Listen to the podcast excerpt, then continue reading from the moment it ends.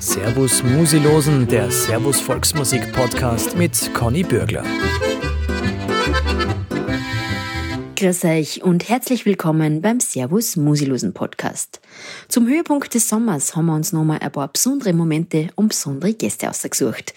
Drum gibt's heute ein Best-of mit den Geschwistern Johanna und Andi Jamnik, mit Thomas Hammerl von der Obergreiner Bauer und mit Professor Leonhard Paul von Notzilbras. Eine bunte Mischung, nicht nur musikalisch, sondern auch von den Gesprächsthemen her. Viel Spaß dabei! Heute haben wir ganz besonders musikalische Geschwister zu Gast. Ihre Videos auf Facebook begeistern Musikanten im ganzen Land.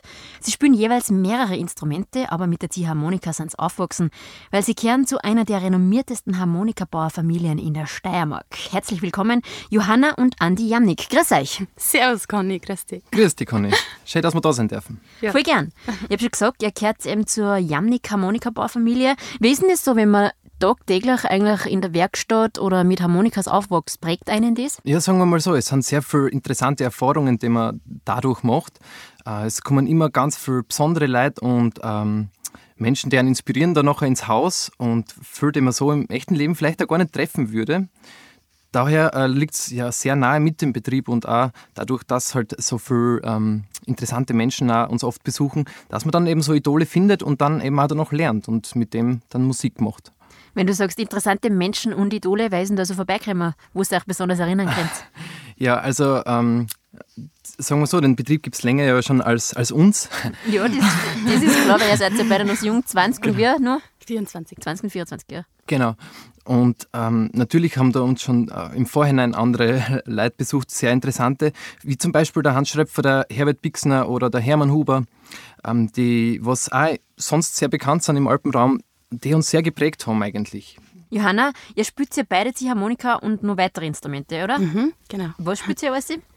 Ähm, also ich selber habe angefangen mit der Blockflöte und dann bin ich gleich zum Klavier gekommen, relativ früh, weil ich es halt bei meiner Schwester, die ist sechs Jahre älter, die Elisabeth, bei der habe ich es halt gesehen, die spielt, äh, die spielt wahnsinnig viele Instrumente. Ja.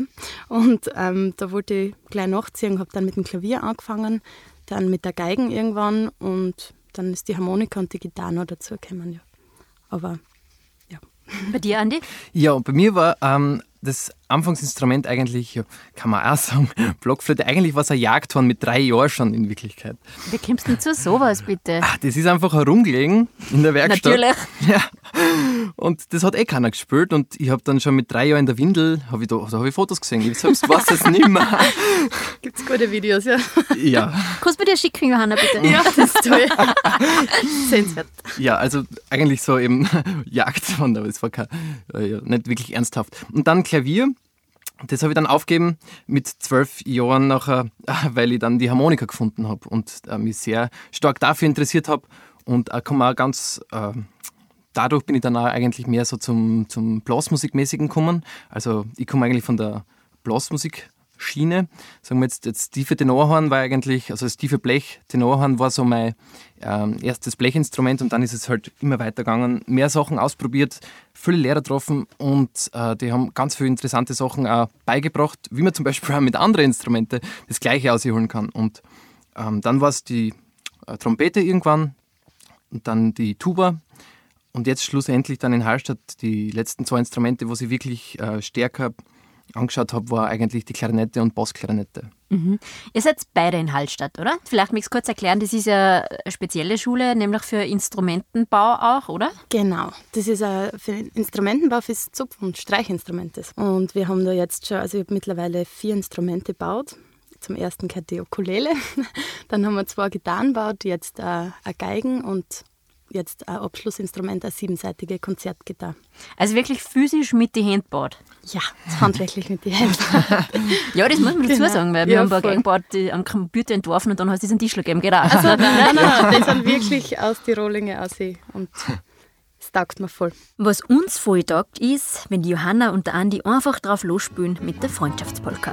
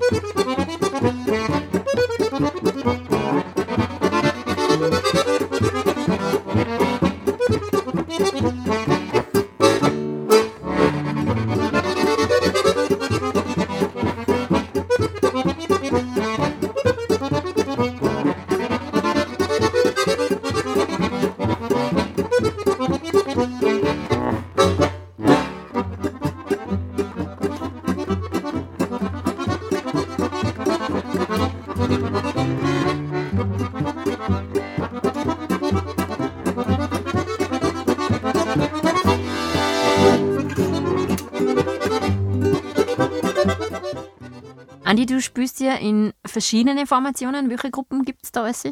Ja, also zurzeit ähm, eigentlich ist es äh, natürlich schwierig mit der Corona-Situation, aber ähm, dass man auch neue Sachen aufbaut. Aber das, was beständig ist oder was, was ich mich bis jetzt aufbauen habe können, das war äh, die Gruppe Sturm und Klang. Sturm und Klang, das ist ähm, eine Steirer, ein Steirer-Trio eigentlich. Ähm, und wir, wir versuchen eigentlich so neue Musik, also die alpenländische Volksmusik mit neuer Musik zu verbinden und das ähm, als die neue Volksmusik auch so an, an die Hörerinnen und Hörer zu bringen. Dann ist noch eine Gruppe, wo ich sehr unverhofft eigentlich dazugekommen bin, aber es hat sehr gut passt, nämlich der Dumpfert Michel hat mich einmal gefragt, wegen einem Substituten für die Petermeier Hofkapelle. Und da habe ich dann aushelfen dürfen. Das hat sehr gut passt. Und anfangs war die Dumpfert Johanna eigentlich, die Harmonikaspielerin von der Gruppe, die hat dann aber in Innsbruck ihren ähm, quasi einen Studienplatz, oder nicht Studienplatz, sondern sie hat den ähm, Konservatorium ist sie die Leiterin jetzt. Konservatorium, ne? genau. Mhm. Und dort ähm, hat es sich dann so ergeben, dass, dass ich dann eingesprungen bin für sie und seitdem musizieren wir eben mit der Peter Meyer Hofkapelle eben auch äh, sehr interessante Musik. Das ist Singer-Songwriter mit so ein bisschen äh, Volksmusik, Volksmusikinstrumenten eigentlich verbunden.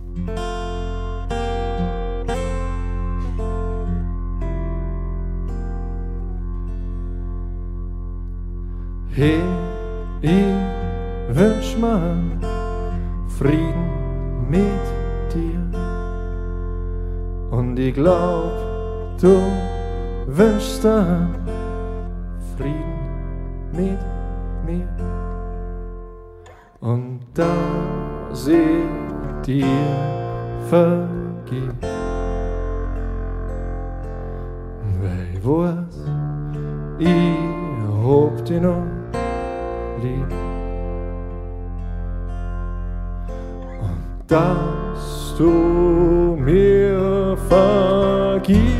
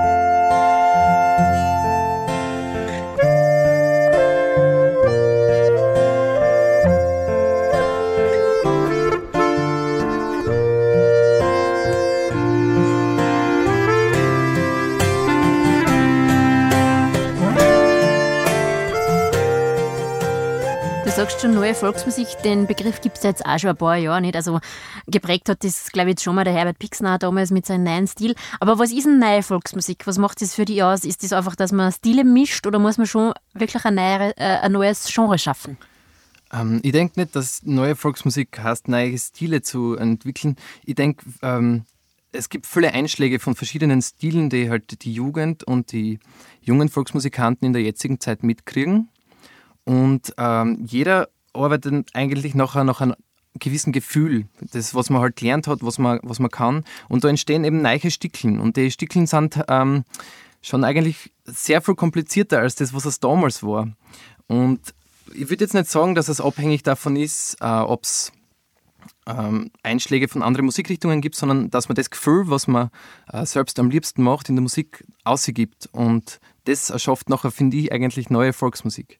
Das ist teilweise schon sehr moderner Verstummung, Klang, finde ich.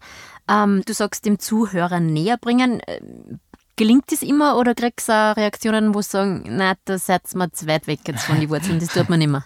ähm, also wir, wir sind, ähm, sagen wir so, ein Konzert von Sturm und Klang ist ein, ein Mischmasch hoch 10. Da, da wird äh, alles vermischt. Da wird die traditionelle alte Volksmusik mit äh, Jazz, mit am Balkan und mit ähm, der neuen Volksmusik oder eben auch irischer, irischen Komponenten so vermischt. Und das basiert alles in einem ähm, eigentlich Besetzungswechsel und Stilwechsel. Also wir wechseln bei jedem Stück den Stil und auch die Besetzung und dadurch ergibt sich immer eine neue Klangfarbe.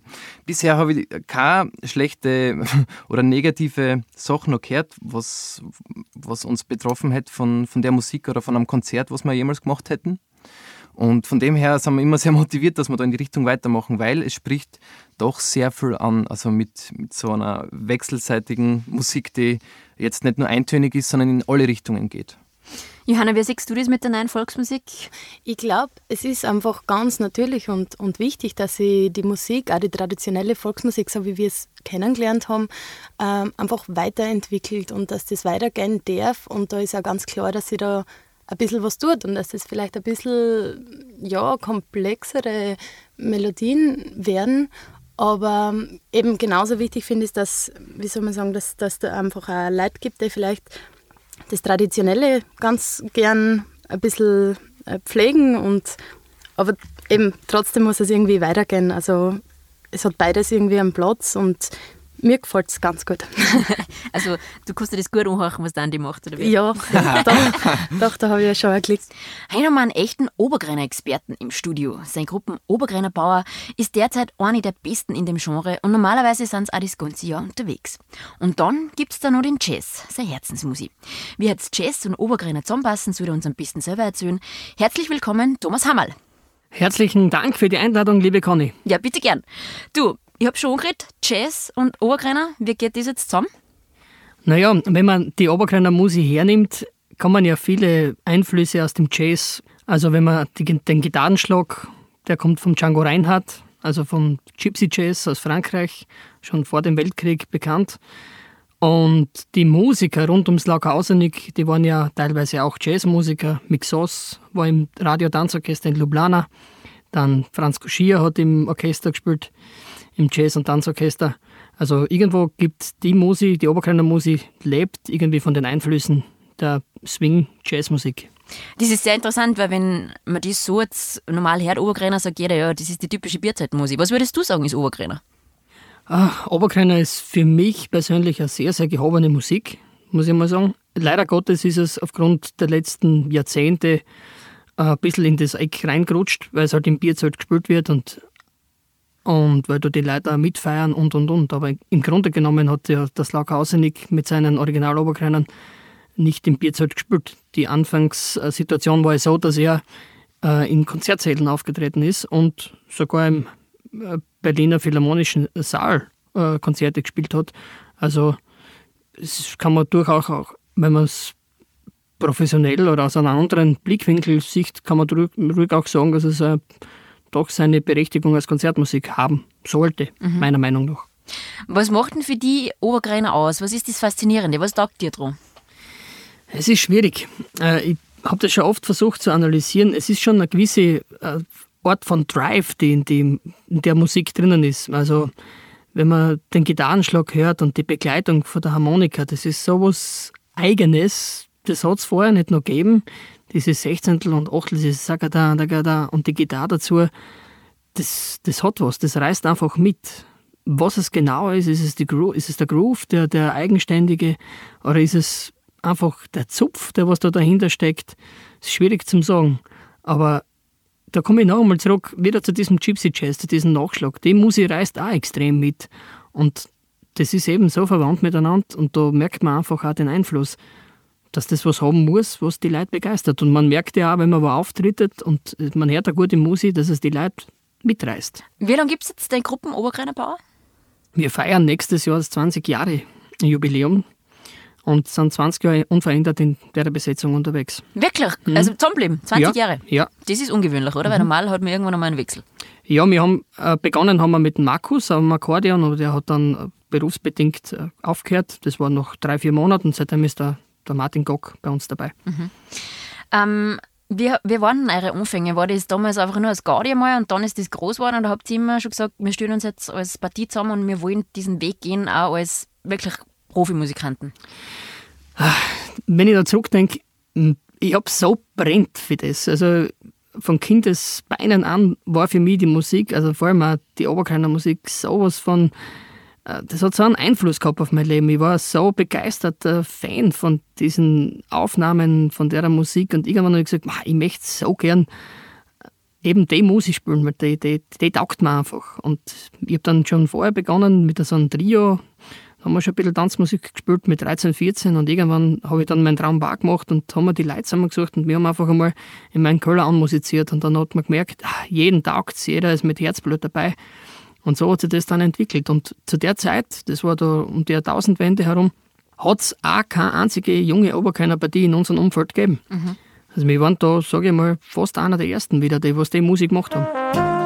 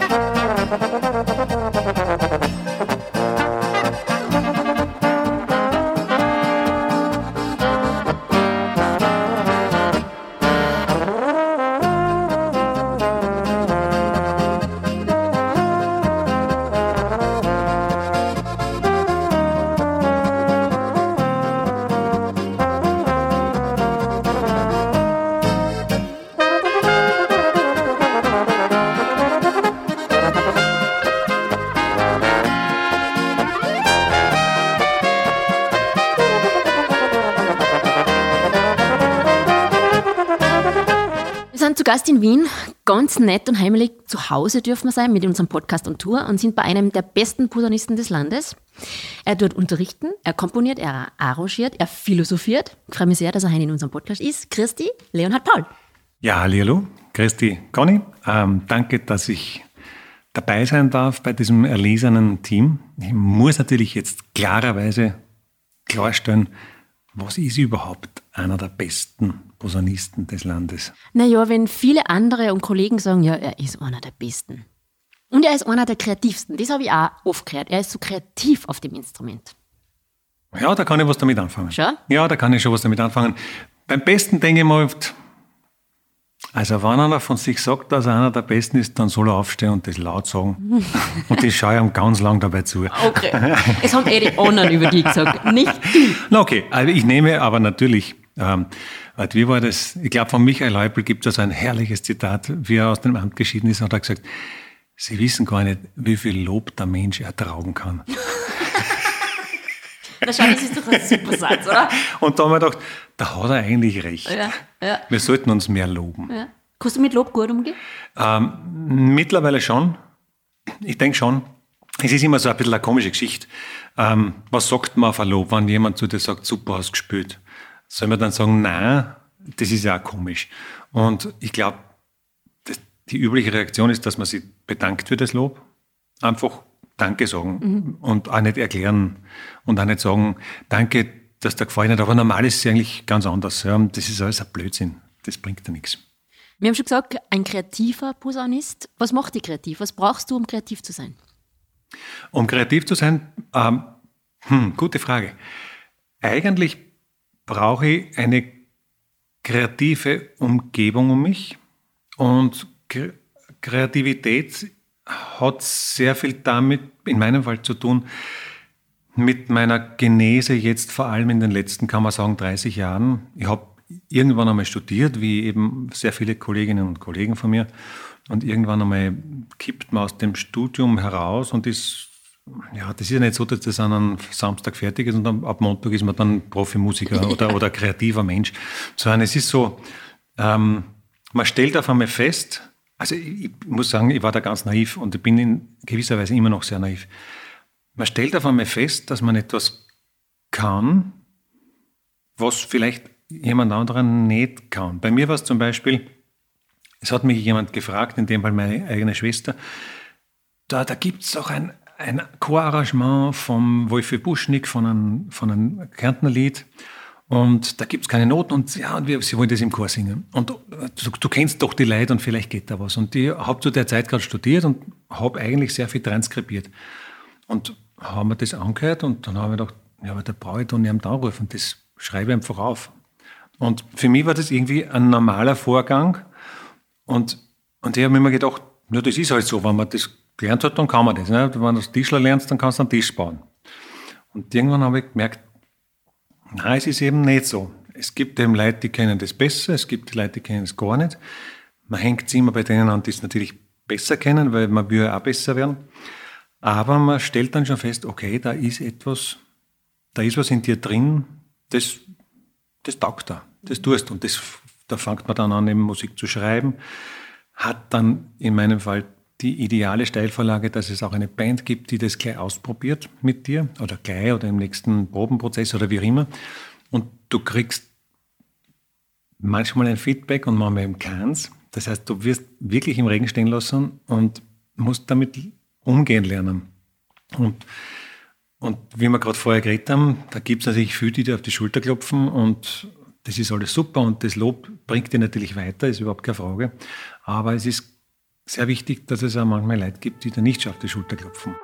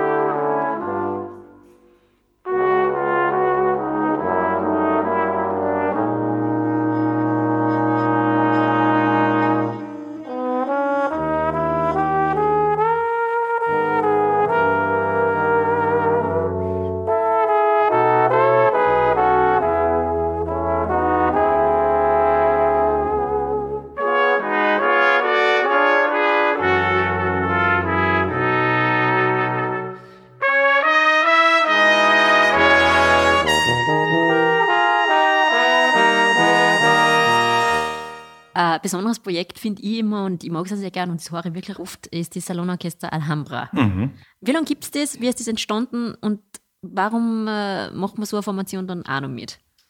Ja, das ist ein Ur, eigentlich, das ist genauso alt wie im Notzil. Ah ja. In Wirklichkeit. Also nicht ganz. Es ist ein bisschen jünger, muss man sagen. Und es war während unseres Studiums, ich habe den Thomas Kurz gekannt ähm, von, der, von, von der Uni.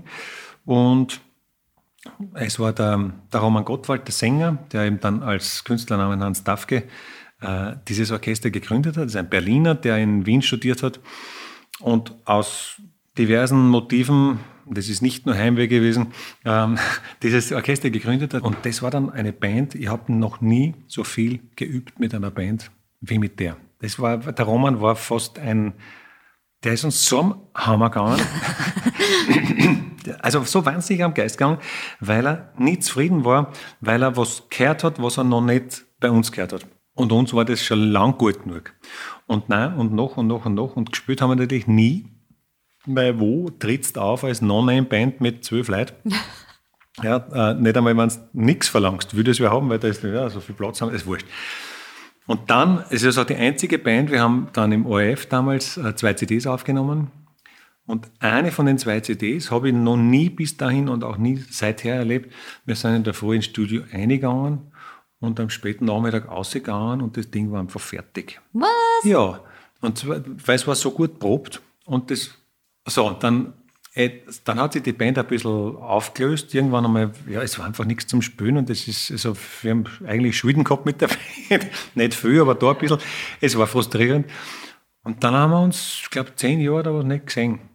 Oder zwölf, ja, jetzt, also vor zwei Jahren. Oder nein, minus Corona, vor drei Jahren. Ähm, ähm, haben wir uns, haben wir gesagt, wir müssen was machen. Und das ist mir auch noch nie passiert mit einer Band. Du triffst sie nach zwölf Jahren, die Mappen waren ja in einer Kiste drin. Das war nur alles einfach irgendwo eingemottet. Ähm, du ziehst das Gewandel an, legst die Noten auf und drehst die Binder auf und sie klingt genauso wie vor zwölf Jahren, als wäre einfach kein Blatt Papier dazwischen gewesen. Mit derselben Begeisterung, mit das, alle Schmähs, alle, alle, alle musikalischen Schmähs, wenn sowas von einbrennt, das ist vielleicht eben auch ein Verdienst des Roman Gottwald, weil der hat so lange das Eisen angehalten, ja. bis, wir, bis wir gewusst haben, wo es hingehört.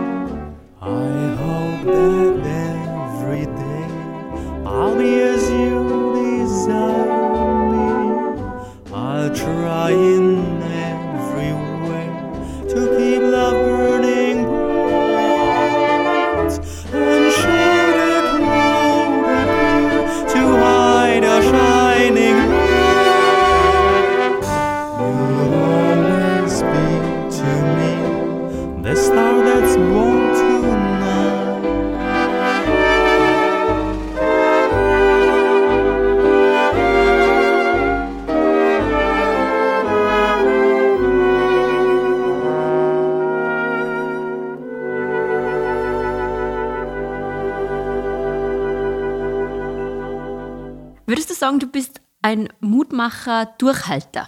Ich würde mich mal eher als, als, als Zehenknochen bezeichnen. Ähm, ich schind mich durchaus auch gern. Also das nicht nur jetzt also in, in meiner Hobbywelt, aber ich, und ich, bin auch, ich bin dann schon auch pingelig. Also das, das schon. Ich merke, dass ich ein bisschen altersmilder werde beim Unterrichten. Das muss ich mal wieder angewöhnen, weil da bin ich jetzt noch ein bisschen zu jung dafür. Ja, das ist mir jetzt unlängst einmal aufgefallen, dass das, das hättest vor zehn Jahren nicht durchgehen lassen. Ja, muss ich, ja, also alle, die das jetzt hören und die noch bei mir im Unterricht sind, das ändert sich wieder. Es wird ein hartes Semester, Freunde. Wir werden die Daumenschrauben anlegen. Ja. Na, so schlimm ist es nicht. Man versteht auf einmal, dass das halt nicht so leicht geht. Ja, also es ist vielleicht so dieses großväterliche na komm, das macht ja nichts, das, ja, das Leben ist ja noch lang. Ja, und das, das ist zwar super, aber es bringt dich nicht weiter. Das war's für heute mit unserem Best-of-Podcast. Nächstes Mal dürfen wir wieder drei besondere Gäste und ihre Musik zuhören und ich kann schon eins verraten. Es wird wieder sehr abwechslungsreich. Bis dahin sage ich danke fürs Zuhören beim Servus Musilosen.